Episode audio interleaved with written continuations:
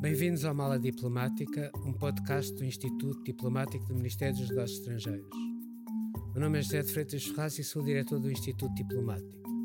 Neste espaço vamos conversar com diplomatas e outras pessoas ligadas à política externa para conhecer melhor tanto as suas experiências de vida como diversos temas da política internacional. No episódio de hoje do Mala Diplomática, nós temos connosco a doutora Marta Santos Pais, que é um dos juristas portugueses com mais renome internacional. Tem uma carreira uh, de 30 anos no estrangeiro, essencialmente ligada às Nações Unidas. Foi diretora na, de planeamento da Unicef em Nova Iorque durante quatro anos. Foi diretora do Centro de Estudos Inocente das Nações Unidas em Florença durante oito anos. Esteve dez anos como representante especial do secretário-geral da ONU eh, na da questão da violência contra a criança e já este ano tornou-se também no primeiro português ou na primeira portuguesa a fazer parte da, da Comissão Internacional contra a Pena de Morte. Hoje vamos falar de um projeto que terminou no final de, de 2021 e que foi comissária a convite do Ministro o projeto uh, Nunca Esquecer. Bem-vinda ao Mala Diplomática. Muito obrigada, Sr. Embaixador. É um grande prazer estar aqui e contribuir para esta iniciativa da Mala Diplomática, que tenho seguido com muito interesse e será um prazer falar sobre o programa Nunca Esquecer. Muito obrigado. Então, o que é que nos pode dizer sobre o programa Nunca Esquecer? O programa Nunca Esquecer foi estabelecido por uma resolução da Presidência do Conselho de Ministros em junho de 2020 com o intuito de preservar a memória do Holocausto e o seu impacto no nosso país e de também, nos dias de hoje, promover a salvaguarda dos direitos humanos. E este programa foi estabelecido para assinalar três momentos muito importantes. Por um lado, a criação da Organização das Nações Unidas e a adesão de Portugal, dez anos mais tarde, à mesma organização. E como sabemos, a organização tem como um dos seus objetivos fundamentais justamente a promoção dos direitos humanos. Em segundo lugar, para recordar o início dos julgamentos de Nuremberg, que constitui uma referência muito importante na luta contra a impunidade por violações de direitos humanos. E em terceiro lugar, para marcar os 80 anos do salvamento por Aristides Sousa Mendes, cônsul de Portugal em Bordeaux, durante a, a invasão de França pelas tropas do Terceiro uhum. Reich. Salvamento esse que veio a permitir que milhares de pessoas conseguissem eh, sair de França, entrar no nosso país e encontrar um país de destino que os acolheu no futuro. E hum. continuamos, como sabemos, a, a, a ter inúmeros testemunhos de pessoas uh, descendentes dessas mesmas pessoas que foram salvas por distintos casamentos. E o programa procurava, através de um conjunto muito amplo de iniciativas, uh, promover a informação sobre esta época no nosso uhum. país, ainda muito limitadamente conhecida, e, sobretudo, dar a conhecer as pessoas que, como Aristides Sousa Mendes, tinham garantida a proteção de pessoas em risco, em risco de deportação para campos de concentração e extermínio ou de tortura por parte das forças do Terceiro Reich e dos seus aliados para conhecer também as vítimas portuguesas que estiveram uh, sujeitas aos horrores do sistema concentracionário nazi, portugueses que uh, foram voluntários nas tropas que se opuseram justamente às forças nazis, designadamente em França, uh, portugueses que participaram ativamente na uhum. resistência, uhum. ou aqueles que foram feitos prisioneiros de guerra ou deportados para campos de trabalhos forçados e campos de concentração enfim, de, de, hum. da Alemanha nazi ou, ou, dos seus aliados. e, por fim, eh, o programa procura também reconhecer a solidariedade que foi manifestada por tantas famílias portuguesas aos milhares de refugiados que procuraram abrigo Sim. no nosso país. o programa tem sido acompanhado por uma comissão interministerial com representações dos mais diversos departamentos uhum. do Estado mas não menos importante, com uma aliança de esforços de representantes da sociedade civil, de associações culturais, empresariais, de municípios e autoridades locais, que tem permitido eh, contribuir para, para o objetivo justamente da preservação desta memória de um património comum uhum. eh, e, por outro lado, também trazer as lições do passado para impedir que os riscos que levaram ao Holocausto e às atrocidades da Segunda Guerra possam ter lugar uhum. uma vez mais. A, a doutora Marta Santos Pais, participou aqui no Ministério no dia 10 de dezembro, que é o Dia Internacional dos Direitos Humanos, numa cerimónia com o Ministro dos Negócios Estrangeiros, e uma, foi uma cerimónia que foi essencialmente focada naquilo que foi designado como os diplomatas salvadores. Uh, Pode-nos falar um bocadinho dos diplomatas, porque estou assunto, diga. Antes de mais, para reconhecer que foi uh, uma cerimónia uh, particularmente emotiva. Uh, por um lado, por reconhecer uhum. e homenagear diplomatas que durante a guerra tiveram um papel extraordinariamente importante e corajoso para garantir a proteção de pessoas em risco, pessoas uhum. em fuga, pessoas em perigo. contrariamente às instruções recebidas muitas vezes da, das do governo de então, do regime de então, eh, numa altura em que o Dr. António de Oliveira Salazar era não só o presidente do Conselho, mas também o ministro dos Negócios Estrangeiros, uhum. e, e, pessoas essas que, que conseguiram ou uh, recusar-se a aplicar essas mesmas instruções ou a tentar Uh, com a sua persistência e uma enorme perseverança, modificar a atitude uh, muito restritiva das autoridades portuguesas de então. Uh, foi emotiva também porque tivemos na cerimónia representantes de familiares, uhum. justamente, de, de, alguns desses diplomadas. Por um lado, de Aristides Sousa Mendes, naturalmente mais conhecido entre nós em, em Portugal, sobretudo nos últimos anos e designadamente este, no, em 2021. Uhum pela, pela, pelas honras de Panteão Nacional que lhe foram concedidas uh, em outubro, uh, mas também para reconhecer os embaixadores Sampaio Garrido e Teixeira Branquinho, que em Budapeste, já no final da guerra, uh, justamente quando as forças nazi faziam sentir a sua pressão e repressão sobre famílias judias conseguiram abrigar na legação portuguesa ou garantir passaportes de proteção para dezenas e dezenas de uhum. pessoas. Uh, estes dois diplomatas são um pouco menos conhecidos do que Aristides Sousa Mendes, mas o que a cerimónia também reconheceu e homenageou, e a intervenção do Sr. Ministro nesse campo foi particularmente detalhada, foram os inúmeros outros diplomatas que a investigação tem permitido documentar, e sobretudo o Arquivo Histórico-Diplomático uhum. do Ministério dos Negócios Estrangeiros, um, e que, uma vez mais, manifestam que não houve uma aceitação inquestionável das instruções recebidas de Lisboa uhum. e que muitos deles fizeram sentir como essas mesmas instruções iam no sentido contrário à história, uh, ignoravam, o, enfim, uh, os riscos e a perseguição de tantas pessoas que sofriam. Essas instruções foram primeiro enviadas logo uh, dois meses depois da, da guerra ter começado, por, pela circular que ficou célebre, circular 14, e em que uh, diz expressamente que os cônsules terão que pedir autorização prévia numa série de casos e se nós virmos todas as alíneas, são justamente as pessoas, digamos, mais desprotegidas e, no fundo, porque eles dizem, por exemplo, sei lá, estrangeiros de nacionalidade indefinida estavam em litígio, aos apátridas, aos portadores de passaportes Nansen, que eram os passaportes que a Liga das Nações dava aos, aos apátridas, e, e, e depois, num, na linha C, é expressamente explicado que também aos judeus expulsos dos países da sua nacionalidade ou de aqueles de onde provêm. Exatamente, portanto havia uma categorização das pessoas proscritas, de alguma Sim, forma, uhum. relativamente às quais era uhum. preciso uhum. pedir uma autorização, autorização essa que era negada, é quando as pessoas claro, obviamente caíam dentro dessa, dessas categorias, Sim. mas para além disso, a, a, a, sequência das diferentes instruções que foram sendo emitidas a partir uh, do início da guerra vinham também tornar muito difícil a obtenção de um visto de entrada no nosso país. Porquê? Porque as pessoas precisavam ter um visto de saída do local onde se encontravam, designadamente França, um, um, visto de entrada em Espanha, um visto de entrada em Portugal e para entrar em Portugal, além da autorização prévia por parte do Ministério dos Negócios Estrangeiros e da Polícia Política de então, era necessário que as pessoas possuíssem já na sua tivesse na sua mão um visto de entrada num país de destino, porque Portugal era considerado simplesmente um país de trânsito uhum. e trânsito curto e rápido não necessariamente de permanência,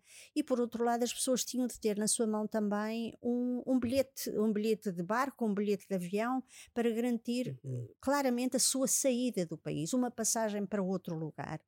E no momento em que era difícil, eh, por um lado, o transporte por mar, porque os ataques, obviamente, que continuavam a ter lugar, eh, as ligações aéreas não eram as de hoje em dia e, portanto, havia claramente muitas limitações e os preços iam sendo inflacionado, hum. dada a pressão e a, e a procura uh, por, essa, por essa saída para um Sim. país de liberdade, hum, era extraordinariamente difícil obter todos esses elementos para poder beneficiar de um visto de entrada em Portugal. Uhum. E justamente tendo em conta todas estas restrições, houve vários diplomatas que nos seus consulados ou embaixadas ou legações de Portugal eh, tentaram eh, de alguma forma contornar a exigência das instruções para encontrar formas de garantir uma saída protetora para essas pessoas em risco. Uhum. Assim se salvaram milhares de pessoas, mas não deixa de ser preocupante pensar nas muito, nos muitos outros milhares de pessoas que não foram salvos justamente pela uhum. exigência dessas mesmas restrições.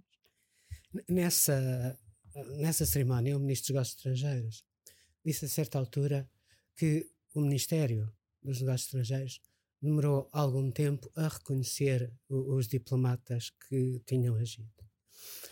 Sem, sem dúvida, mas se nós pensarmos que a guerra, teve, a guerra terminou em 1945, portanto passaram de facto. Sim, mas o reconhecimento só seria mesmo assim viável depois de 74, não é? Com, com esta. Com, com, com, com a democratização do nosso país. Sim. Mas eh, obviamente que se esperava que tivesse sido possível uma maior rapidez nesse mesmo reconhecimento. Uhum. E é verdade, também não podemos esquecer que noutros ministérios de outros países o reconhecimento do papel dos diplomatas portugueses português e designadamente, de Aristides Sousa Mendes tem sido uma realidade e portanto havia um enorme contraste entre aquilo que se passava noutros países visitados Sim. designadamente pelo Ministro dos Negócios Estrangeiros Sim. e uh, o nosso próprio eh, Ministério dos Negócios Sim. Estrangeiros em reconhecer e homenagear esses mesmos diplomatas mas obviamente eh, mais, mais vale tarde que nunca, e era mais do que tempo de garantir esse reconhecimento, e por isso mesmo a cerimónia de desterramento de uma lápide uh, no, no Ministério dos Negócios Estrangeiros, que reconhece não só o nome daqueles que uhum. inquestionavelmente tiveram um papel e alguns deles reconhecidos como justos entre as nações por Yad Vashem em Jerusalém uh, são designados uh, pelo seu nome, mas também se reconhece que muitos outros diplomatas e funcionários de diferentes embaixadas contribuíram para a proteção de uhum. outras pessoas e antecipa-se que a investigação permitirá, com apoio uma vez mais do Arquivo Histórico Diplomático uhum. do Instituto Diplomático do Ministério, permitirá confirmar um, a sua contribuição, a sua sua coragem e a sua ação determinante para a proteção de, dessas, dessas, pessoas. Uhum. Não, eh, o reconhecimento do, do, do caso do eh, Aristides Sousa Mendes começou com, com, o ministro Jaime Gama. Exatamente. Eh, começaram-se a dar os primeiros passos, mas houve de facto, digamos agora nos últimos anos, um avanço muito importante. E se calhar esse avanço deve-se também ao facto de nós hoje em dia estarmos a, a ser confrontados com situações semelhantes. Nós temos problemas gra gravíssimos de refugiadas, não é? E, eh, temos também na Europa, uh, hoje em dia, um discurso estranho de ódio e de exclusão, e, e temos visto aparecer em países democráticos uma série de partidos, justamente uh, que, que, lembram mais a Europa do, dos do, anos 30. 30 do que propriamente agora.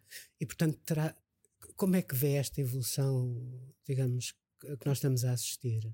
Eu acho que eh, nesse sentido o programa foi extraordinariamente oportuno, hum. porque, por um lado, ajuda-nos a consolidar o nosso conhecimento sobre o passado. E é um património comum que, que obviamente não devemos ignorar e que devemos apadrinhar e sobre o qual devemos refletir, mas mais do que isso, ajudou-nos a pensar uma vez mais sobre as lições que devem ser retiradas do passado.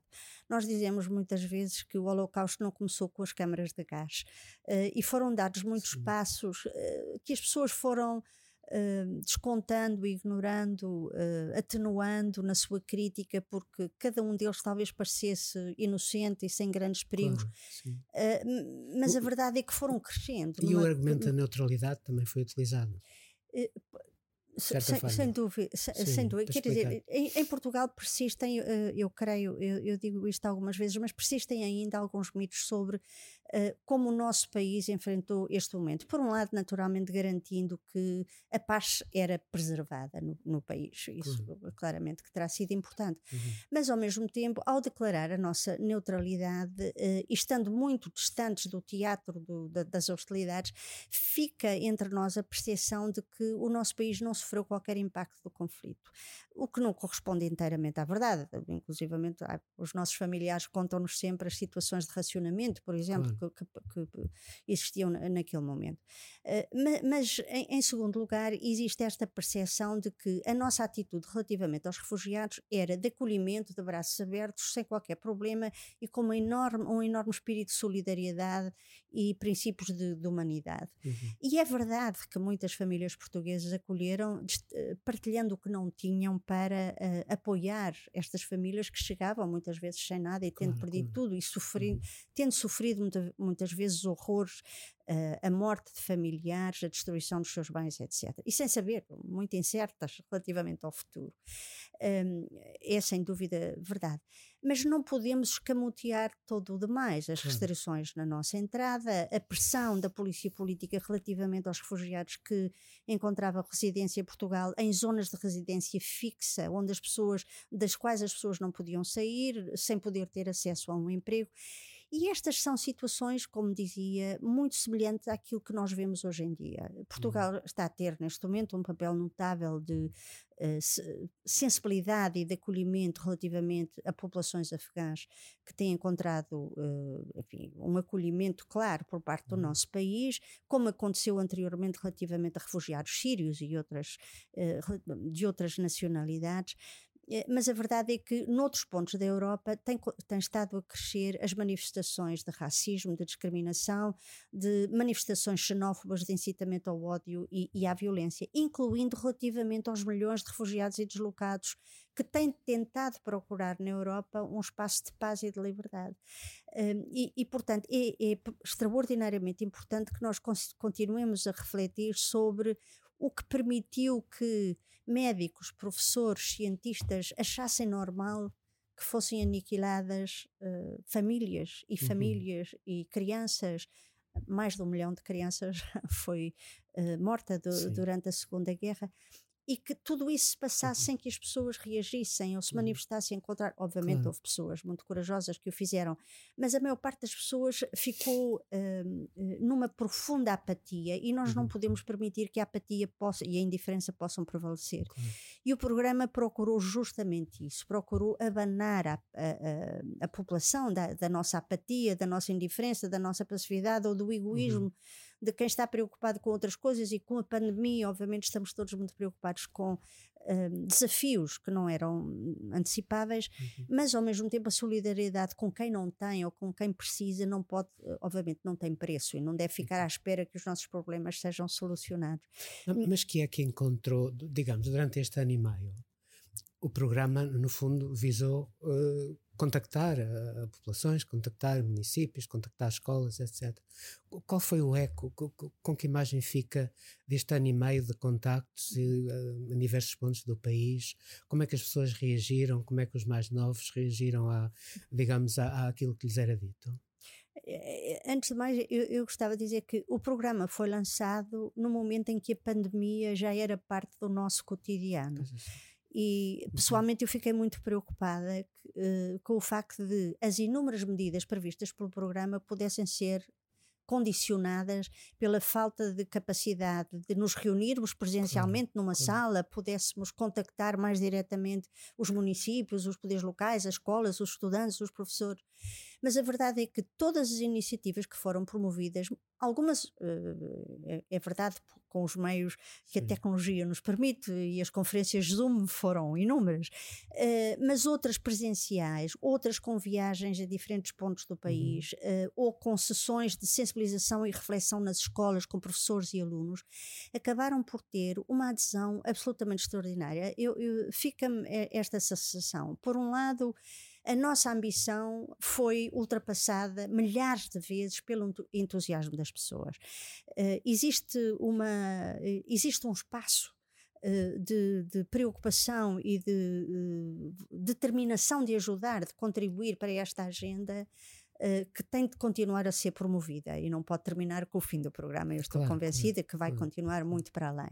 Mas, por outro lado, para usar como ilustração uh, o papel dos municípios, uh, uma das medidas do programa foi o lançamento de um prémio autárquico. Este prémio era honorífico, não era pecuniário. Uhum. E poder-se-ia pensar que, ao não ser pecuniário, ao estarmos num momento de grandes desafios e dificuldades e perigos com a pandemia, não havia tempo para ponderar que tipo de candidatura pudesse ser apresentada pelos diferentes diferentes municípios. Hum.